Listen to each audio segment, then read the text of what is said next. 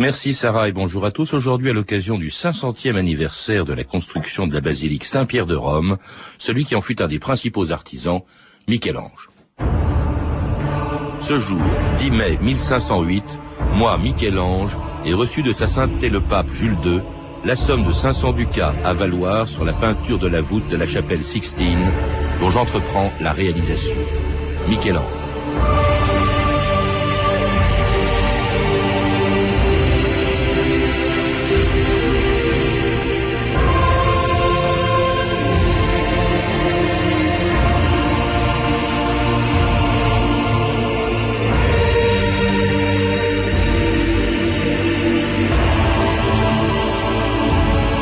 2000 ans d'histoire.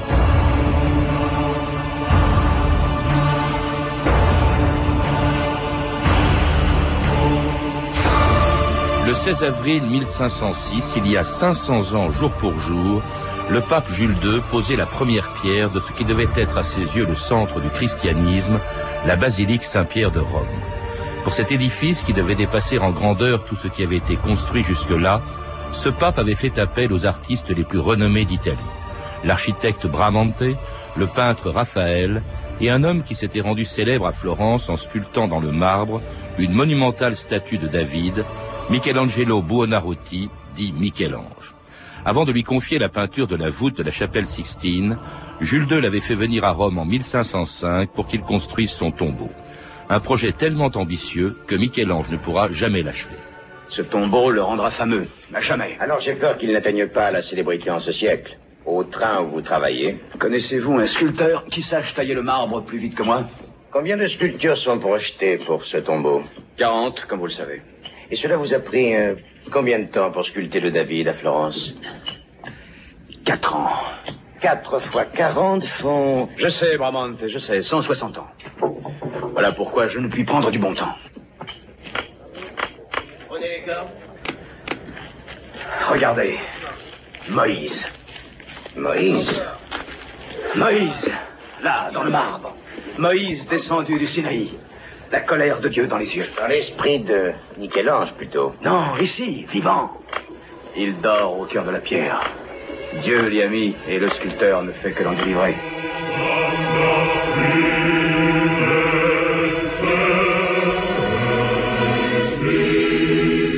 Nadine Sautel, bonjour. Bonjour. Vous êtes historienne de l'art et auteur d'une excellente biographie de Michel-Ange qui vient d'être publiée chez Folio. Michel-Ange, euh, qui fut un des artisans les plus célèbres de cette basilique Saint-Pierre de Rome dont la construction a commencé il y a 500 ans, euh, tout juste, et où l'on peut voir la Pietà de Michel-Ange, le Moïse aussi, je crois, qui est au musée euh, du Vatican, mais alors aussi et surtout, on, on la connaît bien, le plafond de la chapelle Sixtine peint par Michel-Ange parce qu'il était comme beaucoup d'artistes de l'époque, à la fois peintre et sculpteur, Nadine Sautel. Euh, Michel-Ange était à la fois peintre, sculpteur. Euh, il est devenu donc architecte. Et il était également poète. Il a été considéré comme l'un des plus grands poètes par Shakespeare, par exemple. Mmh. Et alors, il était, il apparaît à une époque quand même assez extraordinaire. Moi, ça me, ça me sidère toujours de voir qu'en même temps, dans le même lieu, euh, on voit se révéler des artistes aussi grands, parce qu'il y avait une sérieuse concurrence, que Michel-Ange, le Titien, Léonard de Vinci, euh, Botticelli, euh, Bramante, Raphaël. C'est extraordinaire, et tout ça grâce évidemment à ce qui a permis d'ailleurs à Michel-Ange de se révéler, d'être révélé comme d'autres, c'est évidemment le mécénat, euh, Nadine Sautel. Le mécénat était exercé à l'époque essentiellement par la famille Médicis. Euh, Michel-Ange à Florence. Michel-Ange a été euh, pratiquement adopté. Il a vécu avec les enfants euh, de Laurent de Médicis, qui était euh, à la fois le le maître temporel de, de Florence et le plus grand banquier du monde. C'était lui qui euh, était bailleur de fonds euh, de, euh, de Rome. Euh, à l'époque, euh, la fortune de Laurent de Médicis provenait de l'industrie textile euh, qui était favorisée par la proximité du golfe de Gênes. Et la situation de Florence permettait donc à Laurent et à toute sa famille, puisqu'il était, euh, ça remontait à la quatrième génération, euh, non seulement euh, de de de financer, de financer, de financer euh, les artistes, mais en même temps de faire régner la paix euh, dans Florence à une époque extrêmement perturbée, puisqu'il y avait une mosaïque de 14 États euh, en Italie. Alors cela dit, c'est après la mort de Laurent le Magnifique que vraiment Michel-Ange va se rendre célèbre, va être révélé très jeune, parce que ce qui me frappe en vous lisant Nadine Sautel, c'est la précocité euh, de, de Michel-Ange, de Buonarroti, dit Michel-Ange. Euh, Michel-Ange euh, a commencé à, à, peindre, du moins il ne savait, euh, il n'avait aucun aucun élément, aucun rudiment de connaissance de, de peinture. À l'âge de 13 ans, quand il est entré à l'atelier du célèbre Ghirlandaio, qui était un élève de Donatello et qui était le, le peintre le plus réputé de Florence. Euh, à l'époque, Michel-Ange euh, qui était né dans une famille de la petite noblesse euh, florentine, a euh, été à pratiquement inculte puisqu'il est entré à ah l'école à l'âge de 10 ans et qu'il avait été élevé, sa mère n'ayant pas de lait, par des tailleurs de pierre de Settignano. Et donc, au moment où il est entré chez Ghirlandaio, remarqué par euh, un jeune homme de 10 ans, son aîné, qui était l'élève de Ghirlandaio, qu'il avait remarqué dans la rue parce que Michel-Ange n'arrêtait pas de dessiner.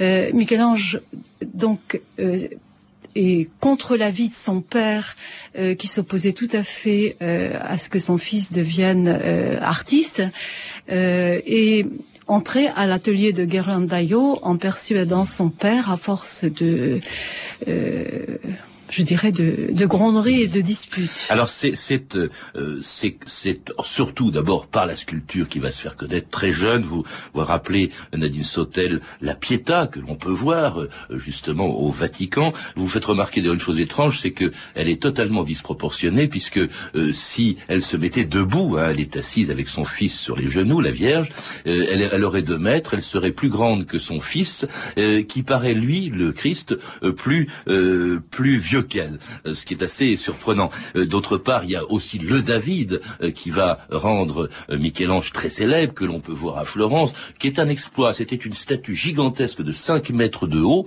et il a réussi, personne, aucun sculpteur n'osait la toucher parce qu'il avait peur de la casser, et c'est Michel-Ange qui en 4 ans va faire le David qu'on peut voir à Florence, mais là il est célèbre, et c'est le pape qui fait appel à lui, non pas encore pour la Sixtine, qui le fait venir à Rome pour construire son tombeau Euh, Oui, euh, au moment donc euh, en 1505, Jules II fait venir Michel-Ange à, Rome. il est question très très vaguement d'un monument ouvert, c'est-à-dire dont on puisse faire le tour et qui qui est des ouvertures de tous les et entrées de, de tous les côtés. Et euh, Michel-Ange comprend qu'il s'agit d'un tombeau. Donc il, se trouve euh, à Rome.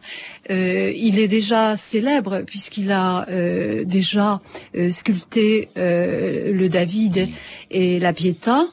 Il faut tout de même dire qu'il avait 24 ans quand il a sculpté la Pietà et qu'il en avait 30 quand il a sculpté le David. Alors ce tombeau, vous parlez de la malédiction du tombeau, il n'arrivera jamais à le finir parce qu'il y avait 40 statues qui étaient prévues. C'est d'ailleurs un des motifs des très nombreuses disputes qui pendant 13 ans vont opposer justement ces deux personnages connus pour leur mauvais caractère, Michel-Ange et le pape Jules II.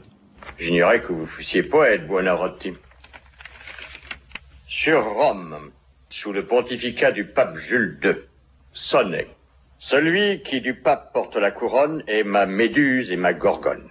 C'est la colère qui m'avait dicté ce sonnet. Vous n'aviez pas payé. Le... D'ailleurs, votre langue ne m'a pas épargné plus que votre plume. Vous m'avez appelé un conquérant, un flibustier. Si je n'étais pas devenu conquérant, il n'y aurait ni église, ni pontife, ni espoir de paix pour l'humanité. Et devrais-je ajouter, ni mécène pour l'architecture et la peinture, et de ce fait, ni une vie confortable pour l'artiste. Je n'exige pas le confort, rien que le travail. Vous m'avez toujours mal compris, Buonarroti. Je ne suis pas un Borgia. Je veux l'honneur pour l'Église, non pour moi-même. Et je me servirai de l'art comme du glaive pour la gloire de la foi.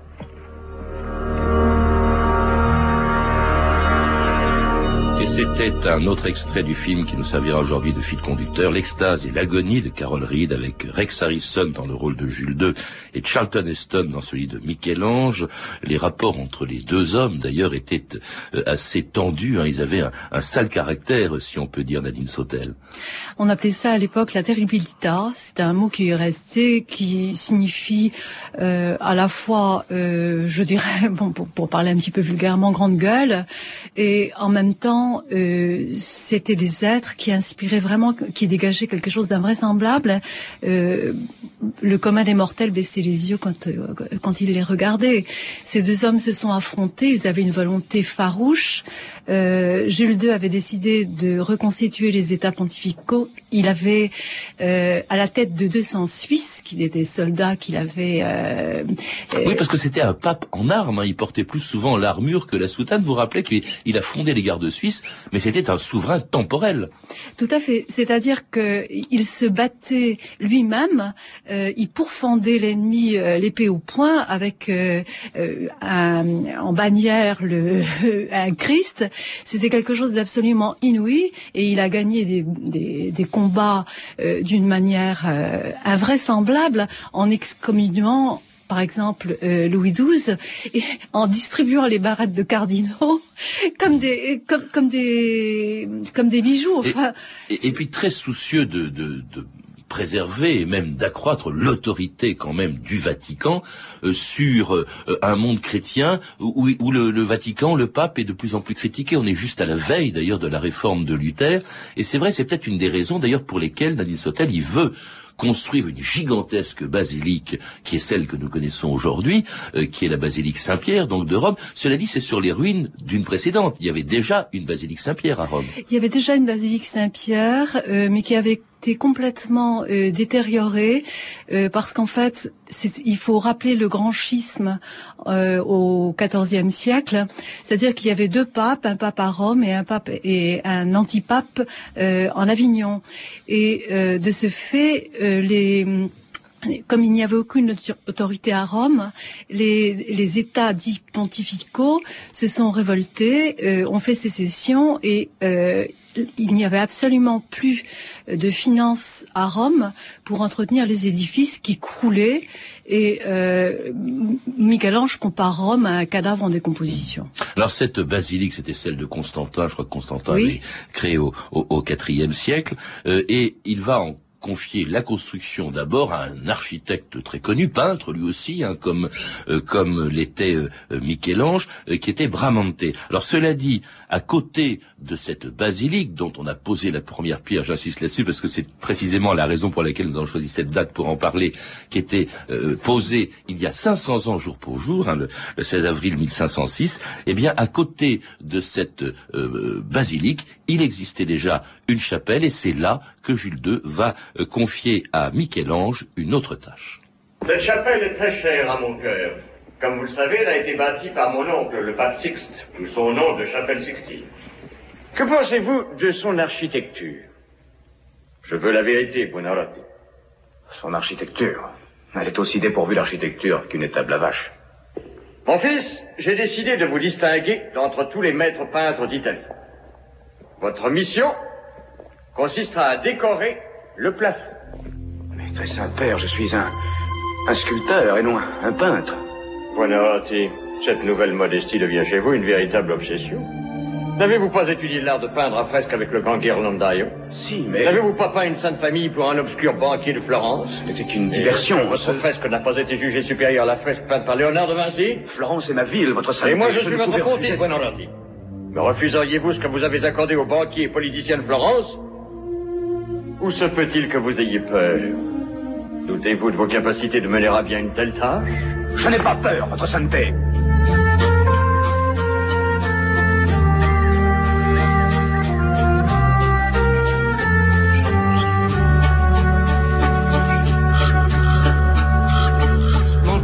fatto un gozzo in questo stento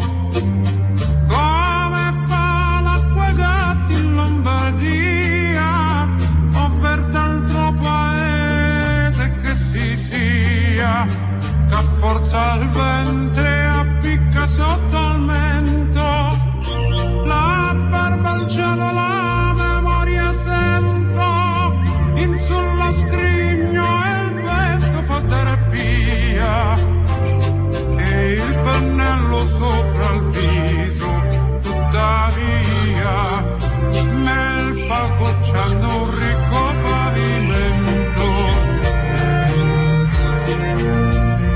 Et vous entendez en musique et en chanson, mise en musique et en chanson par Philippe Edel, un poème de Michel-Ange Buonarroti, La pavane de l'ange. Michel-Ange qui raconte dans ce poème les conditions dans lesquelles il a travaillé à la chapelle Sixtine. Je cite, Ma barbe rebrousse vers le ciel, mon crâne s'appuie sur ma bosse et ma poitrine est devenue semblable à celle d'une harpie cependant que mon pinceau, s'égouttant sur ma figure, l'a couvert d'un somptueux carrelage. C'était, vous le rappelez dans, votre livre, euh, c'était vraiment, euh, Nadine Sautel, une entreprise énorme que ce, cette peinture au, sommet à 21 mètres de haut euh, de, du plafond de la Sixtine. le plafond faisait 50, 540 mètres carrés. Euh, il y a d'abord eu un échafaudage, un échafaudage construit par Bramonte que Michel-Ange a fait démolir en le ridiculisant parce qu'il aurait laissé des trous. Et il a construit lui-même ce qu'on a appelé un pont à plusieurs euh, à plusieurs niveaux. Il travaillait à quelques centimètres du plafond euh, C'est-à-dire qu'il ne voyait pas l'ensemble de ce qu'il faisait. Il ne voyait pas l'ensemble et il travaillait euh, complètement tordu, de sorte qu'il est devenu à moitié aveugle. Euh, la peinture lui tombait sur dans les yeux, sur le visage. Euh, il est tombé de l'échafaudage et il s'est cassé la jambe et il a refusé le médecin parce qu'il refusait de se faire soigner par un médecin. Euh, il a recommencé immédiatement à travailler et il a enduré vraiment une souffrance invraisemblable. Il travaillait 17 heures par jour. Mais il avait une hygiène de vie absolument insensée. Vous vous rappelez par exemple que euh, d'abord effectivement il dormait tout habillé, trois, quatre heures par jour. Il ne se lavait jamais. Hein. Ça, c'était le principe que lui avait enseigné son père qui lui écrivait. Avant tout, soigne ta tête, tiens-toi modérément chaud et ne te lave jamais. Fais-toi nettoyer, mais ne te lave jamais. Hein, c'est, absolument insensé. D'où aussi la quantité de maladies euh, incroyables qu'il a pu avoir, Michel-Ange, alors qu'il est mort à 89 ans. Euh, Michel-Ange a eu une quinzaine de maladies euh, donc congestion cérébrale, euh, euh, congestion pulmonaire, euh, fracture ouverte. Euh, bon, il a échappé à la malaria, à la syphilis, à toutes ces épidémies enfin, qui, qui sévissaient à l'époque et qui faisaient des milliers de morts. Et, et, donc il est mort dans sa 89e année, mais son père était mort à 90 ans. Donc c'était tout à fait étonnant. Et puis alors, e-, extraordinairement seul, je crois que euh, c'était Raphaël, qui était son contemporain, qui travaillait lui aussi au Vatican, qui disait il a vécu seul comme un bourreau, et tellement seul, sans aucune femme autour de lui, que on a dit qu'il était homosexuel, Nadine Sautel. Je pense qu'il est tout à fait été possible euh, qu'il ait été homosexuel, mais en fait, on n'en a aucune preuve. Il a, on, a ses lettres à Tommaso Cavalieri, euh, qui a été son élève et son ami. Euh, surtout à partir de la soixantaine.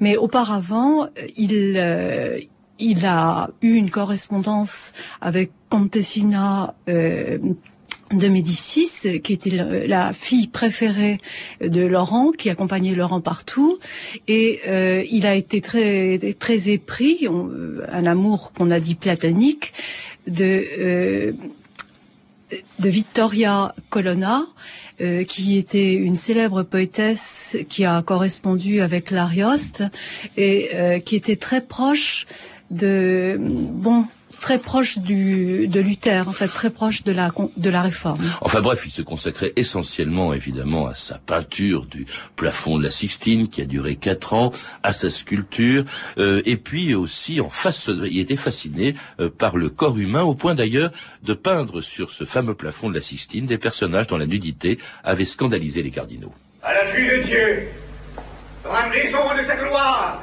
spectacle obscène, honteux, honteux et obscène.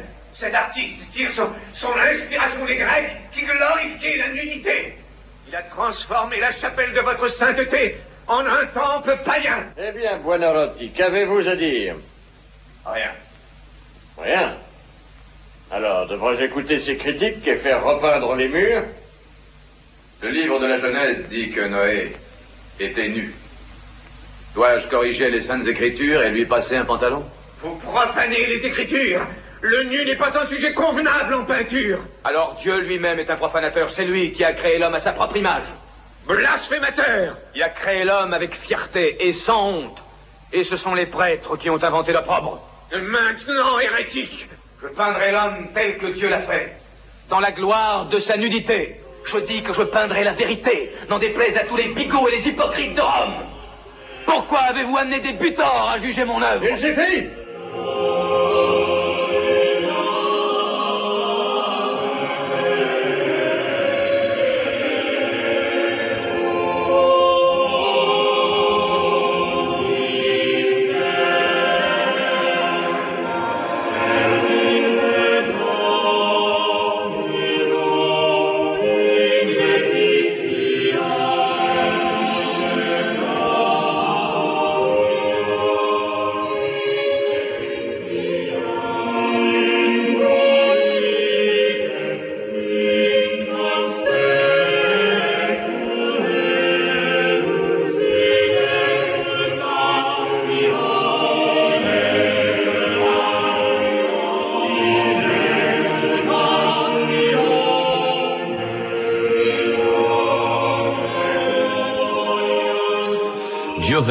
Perluigi da Palestrina, Jubilate Deo, composé en 1570 et qui était joué donc à cette époque, à l'époque de Michel-Ange, qui est mort peu de temps avant, à la chapelle Sixtine, euh, dont les peintures nous émerveillent aujourd'hui. Le plafond de Michel-Ange, il y a aussi, nous en parlerons parce qu'il a été composé beaucoup plus tard, le Jugement dernier, qui a été peint sur un mur.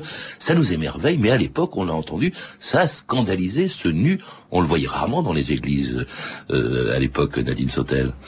Euh, oui, effectivement, euh, Michel-Ange euh, a osé représenter euh, des corps nus sur le plafond de cette chapelle. En particulier, il a à peine habillé Dieu, qui est vêtu d'une tunique, mais qui est un vieillard musclé. Adam est absolument nu. Ève Bah, Comme ils étaient à la création. comme ils étaient à la création, et c'est vrai que cette nudité a profondément scandalisé euh, les cardinaux au moment de, euh, du dévoilement de, de ces fresques. Il était toujours euh, soutenu quand même malgré tout par Jules II. Cela dit, Jules II est mort euh, au moment où se terminait justement cette euh, cette chapelle Sixtine. Et après lui, je crois, enfin ce plafond en tout cas, après lui d'ailleurs, il y a un peintre qui est arrivé euh, pour recouvrir un peu quelques-uns des nus de la chapelle Sixtine, parce que toute la peinture n'est pas de Michel-Ange. Je crois qu'on lui avait demandé simplement de mettre des toiles pudiques sur quelques sexes que l'on pouvait voir sur le corps des saints euh, et même de, de Dieu. Il s'appelait Daniel de Volterra, était surnommé du coup le poseur de braguettes, hein, il braguettone. Oui, c'est-à-dire qu'on lui a demandé de poser des, des jupons euh, sur les sexes des femmes et de poser des culottes euh, sur ceux des hommes.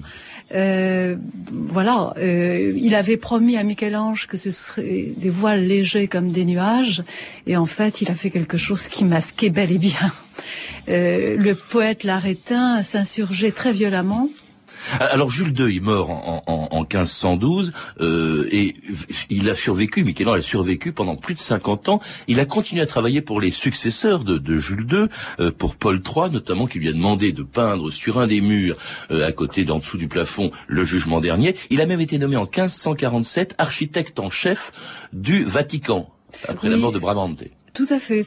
Et euh, donc, il a peint le jugement dernier euh, dans un état de révolte profond euh, parce qu'il avait vécu euh, d'une part, le, enfin, il avait vécu la, la, la République, euh, l'écrasement de la République florentine, hein, et lorsqu'il était parti euh, en, en en 1534, il avait assisté à l'exécution euh, de tous les chefs de cette rébellion et il était absolument horrifié par ce qui s'était produit à l'époque, par le sac de Rome en 1927 euh, qui avait été euh, organisé par Charles Quint.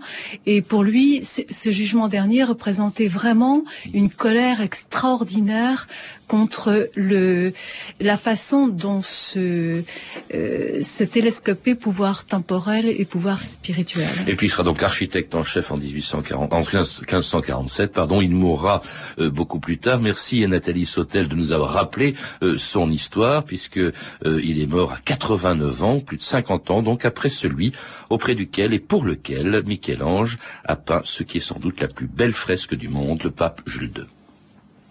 J'ai peur que la postérité ne voit pas en moi le pape qui a chassé l'envahisseur hors d'Italie, mais l'homme qui força un artiste réticent à terminer une œuvre qui nous dépasse infiniment l'un et l'autre. Vous ne m'avez pas forcé, votre sainteté. Vous avez la mémoire courte, Buonarroti. Je vous ai touché de ma main tout comme Adam le fut par Dieu, et je vous ai contraint à accepter la vie. Soyons donc fiers d'avoir été vous et moi ces instruments. Ce n'est que du plâtre peint, très Saint-Père. Non, mon fils. C'est bien plus que cela. Beaucoup plus. Michel-Ange, au travail, mon fils. Je rappelle que mon invité Nadine Sautel, non pas Nathalie Sautel, pardon, Nadine Sautel a écrit un remarquable, une remarquable biographie de Michel-Ange qui vient de paraître chez Gallimard dans la collection Folio Biographie. Vous avez pu entendre des extraits de l'excellent film de Carol Reed, L'extase et l'agonie, disponible en DVD chez Fox Pathé Europa. Je signale que vous pouvez voir et admirer les dessins d'études qui ont servi à la peinture de la voûte de la chapelle Sixtine dans l'exposition Michelangelo qui se tiendra jusqu'au 25 juin prochain au British Museum de Londres. Pour jouer aujourd'hui encore avec nous notre jeu France Inter Le Figaro et gagner les 20 volumes de l'encyclopédie universelle du Figaro, voici la question du jour, facile. Quel pape demanda à Michel-Ange de décorer la voûte de la chapelle Sixtine? Sixte IV, Jules II ou Paul III c'était 2000 ans d'histoire. Merci à Lédouine Caron, Ludovic Asselot, Claire Tesser, Claire Destacan et Mathieu Ménossi et au réalisateur Bertrand Chaumeton.